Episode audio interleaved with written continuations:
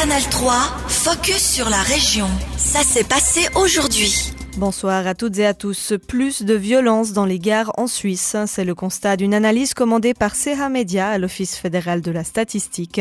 Pour la première fois, des chiffres précis ont été communiqués pour la Suisse allemande.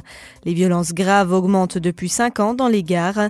Les grandes villes du pays, Berne, Bâle et Zurich notamment, sont particulièrement touchées.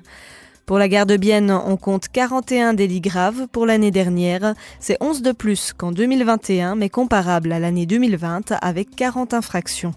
Des chiffres qui n'inquiètent toutefois pas André Glauser. Le responsable de la sécurité publique de la ville de Bienne relativise ces statistiques. Il faut constater qu'en général, les délits qui sont en rapport avec de la violence sont en augmentation ces dernières années en, général. Donc, si on regarde euh, la statistique de la criminalité de la Suisse et aussi du canton de Berne, on peut constater que ces chiffres sont en train d'augmenter. Ce qu'on peut dire de positif, c'est que la ville de Bienne, elle est très bien placée si on compare avec les autres villes. Elle est ensemble avec la ville de Saint-Gall, la grande ville qui a le moins de délits de violence à la gare. André Glauser relève encore que certains événements, comme une bagarre entre supporters de hockey, peuvent impliquer de nombreuses personnes et ainsi fausser la statistique en augmentant le nombre de plaintes.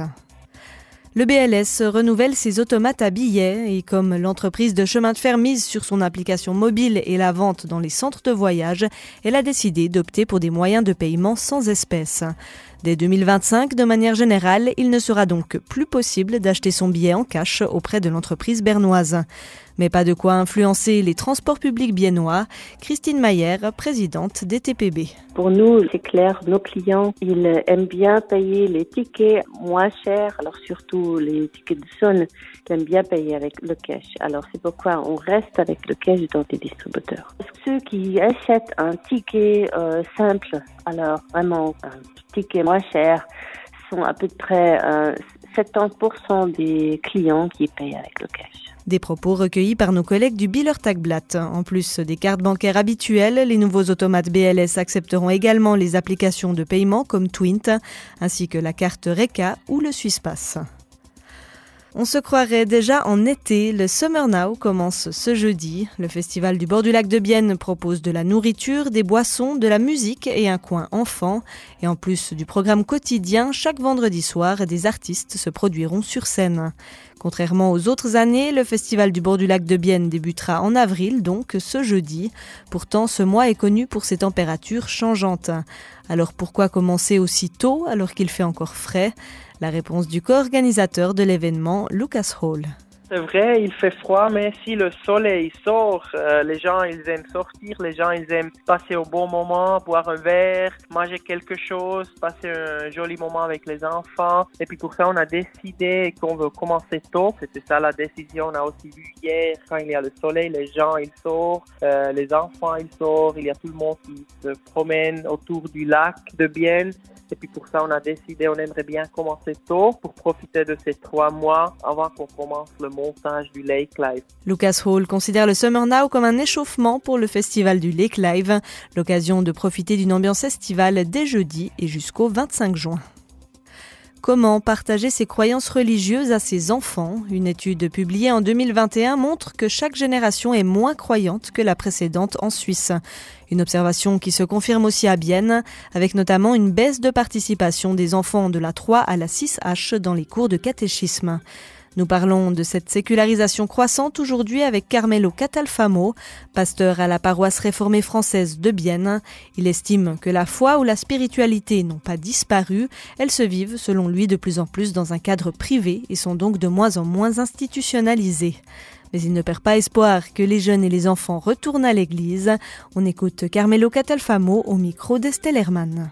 Je dirais que les parents peuvent jouer un rôle dans l'orientation, le cadrage spirituel de leurs enfants, mais surtout d'une manière indirecte. La foi, ça ne se transmet pas comme un savoir. La foi est une question de, de vécu, et si les parents transmettent un vécu qui est un vécu où les questions de, euh, de fond, les questions de sens, les questions du pourquoi sont posées, alors l'enfant sera très réceptif. Et puis, c'est à partir du moment où on ne verbalise plus que tout cela devient de plus en plus diffus, dilué et confus. Pourtant, on le lit euh, dans le dernier numéro du journal Réformé, l'enfant aurait une spiritualité naturelle. Il a de, de grandes questions existentielles. Je crois que la, la dimension spirituelle n'est pas une option dans la vie, ni pour un enfant, ni pour un adulte. C'est une donnée qui est là, qui est présente, et on ne peut pas en faire l'économie. Donc, il se trouve que les mêmes grandes questions existentielles se posent à tous les âges.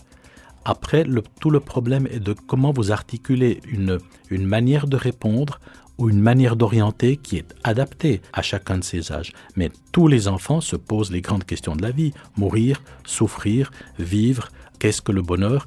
Ces questions, ils se les posent. Cette semaine, euh, c'est Pâques. C'est la fête la plus importante du christianisme. C'est une bonne occasion pour parler de la foi aux enfants. Absolument. Et je crois qu'il faut partir de là où nous en sommes. Il y a effectivement une réjouissance pour euh, la course aux œufs, pour euh, la quête du chocolat et des, et des lapins de Pâques dans le jardin. Euh, alors c'est bien. Et puis je pense qu'il faut être capable de le fêter tout en étant conscient qu'à Pâques, on ne fête pas le chocolat, les œufs ou les lapins, mais on fête la vie et on fête en fait celui qui a fait les œufs et celui qui a fait les lapins. Et puis que cette journée de Pâques, c'est la fête de la vie avec un V majuscule. Nous savons tous et toutes que la vie est là ses parts d'ombre, ses parts de lumière, et puis que c'est ce qui la rend justement savoureuse, c'est que on n'est pas dans une vision de la vie avec un V majuscule, simplement rose bonbon, mais avec toutes les nuances de la réalité humaine, qui est celle au fond euh, qui nous parle le mieux de la réalité de Dieu. C'était Carmelo Catalfamo, pasteur de la paroisse réformée française de Bienne. Retrouvez son interview complète sur notre site ajour.ch. Canal 3, focus sur la région. Aussi disponible en podcast sur Spotify et Apple Podcast.